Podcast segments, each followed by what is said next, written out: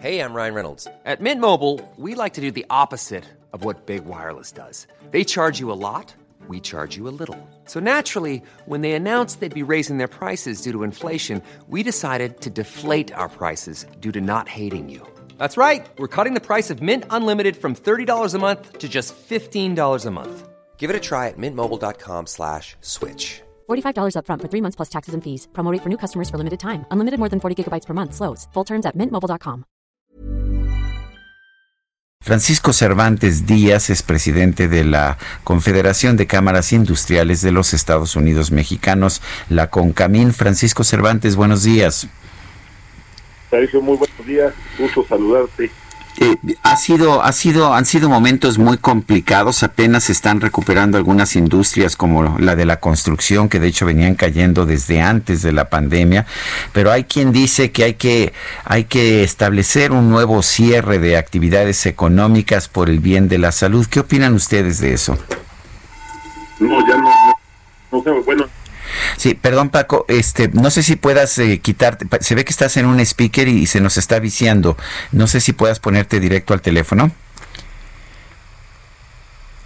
Eh, van a sacar la llamada a ver si podemos tenerla un poquito mejor. Sí. En un momento vamos a estar hablando Mi- sobre este tema. Mientras tanto, el INEGI dio a conocer hoy el indicador global de la actividad económica.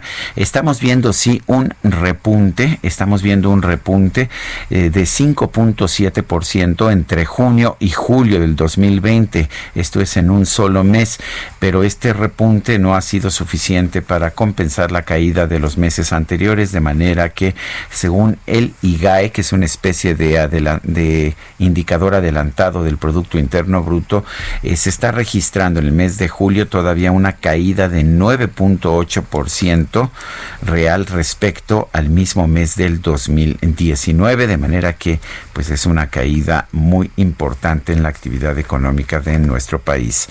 Y ahora sí, Ya, ya está es- listo. Sí, Francisco Cervantes Díaz, de nuevo eh, te saludamos.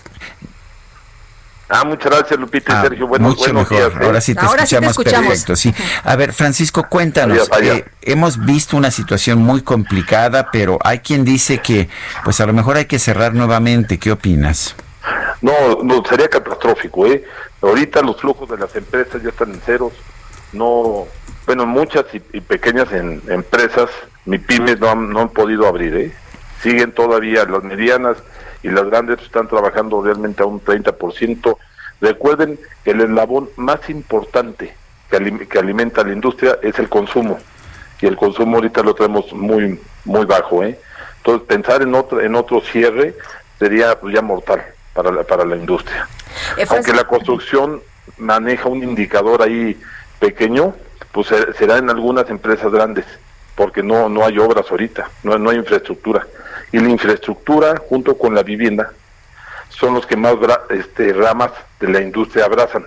Cemento, este, toda la parte de minería en agregados, aluminio, acero, en fin, madera, vidrio.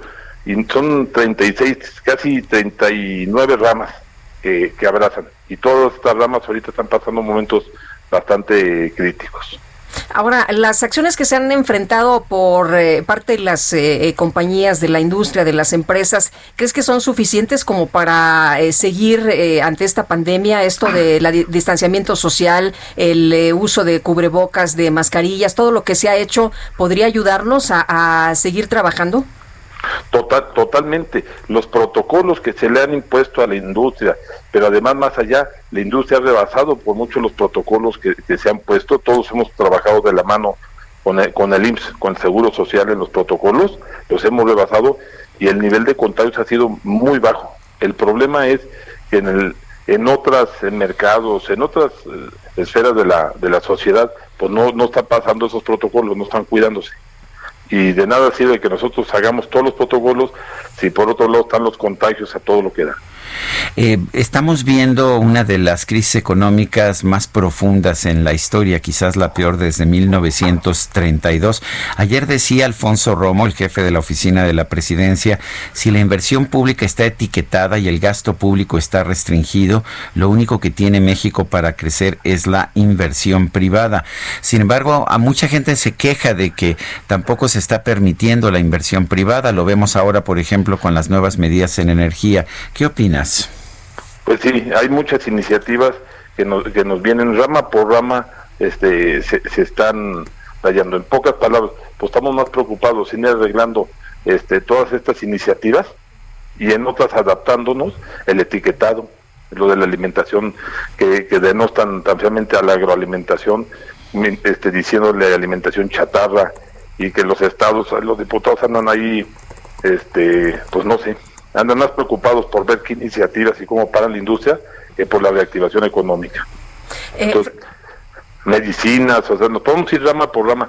Los ferrocarriles de la parte de proveeduría está bastante denostada por toda la toma de autopistas, de casetas, en los ferrocarriles un mes parados en Sonora, ahorita otro mes parados en Chihuahua.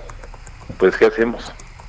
¿Es eh, buen momento para invertir en México? ¿Hay confianza y certidumbre? ¿Crees que este llamado pudiera efectivamente hacer que el eh, dinero fluya? Pues mira, tenemos que, si hay mucho interés en México, la, la parte este, logística que tenemos a nivel mundial y ser vecinos del país que más consume este pues de todo, es una ventaja tremenda, ¿no? Y ahorita la atención de Estados Unidos con China, el, quererse acercar a, los proveedores. México ocupa el ranking de los 10 en muchas este, ramas industriales en automóviles. La parte automotriz es el cuarto exportador del mundo, sin tener una marca. ¿eh? En aeronáutica somos el número 9. En fin, en muchas ramas en televisiones este, el número uno. Y entonces los proveedores se quieren venir a acercar acá para poder abatir costos ser más competitivos pero sí tenemos que tener mejores condiciones, este, tener políticas públicas que, que impulsen, ¿no? Para que además el empleo este, lo podamos generar. Perdimos más de un millón de empleos y otro que dejamos de generar, debemos dos millones de empleos y vamos a muy pocos meses ya de, de entrada al 2021.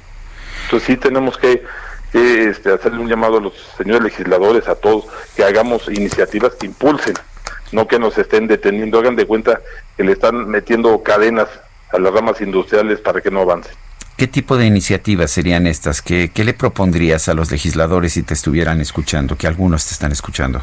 Así es. Pues mire, el, tema de, la agroalimentación es seriamente atacado, el tema de, las medicinas es seriamente atacado, el tema eh, en energía, también estamos mandando señales pues que no son acordes a confianza. Ya nos sacaron del, del número 25, del ranking 25 de naciones de confianza a la inversión. En fin, podemos ahí pasamos todo el día de diciendo rama por rama lo que está pasando y eso no nos ayuda, no nos ayuda. Mejor concentrémonos todos como mexicanos y con solidaridad hacia ver cómo recuperamos la parte esta de activación económica y empleo para que podamos y ya teniendo otra vez la economía este como antes, entonces nos ponemos a, a ver iniciativas. Bueno, pues hay, no, hay, hay normas que nos están este, ahorita hay una norma a la seguridad automotriz bastante dura y muchas otras normas. Eso nos afecta enorme, enormemente. Bueno, pues yo quiero agradecerte, Francisco Cervantes Díaz, presidente de la Confederación de Cámaras Industriales de los Estados Unidos Mexicanos, la CONCAMIN. Gracias por haber hablado con nosotros. Gracias, Sergio Lupita. Muchos saludos, buen día, buen fin de semana y al auditorio también.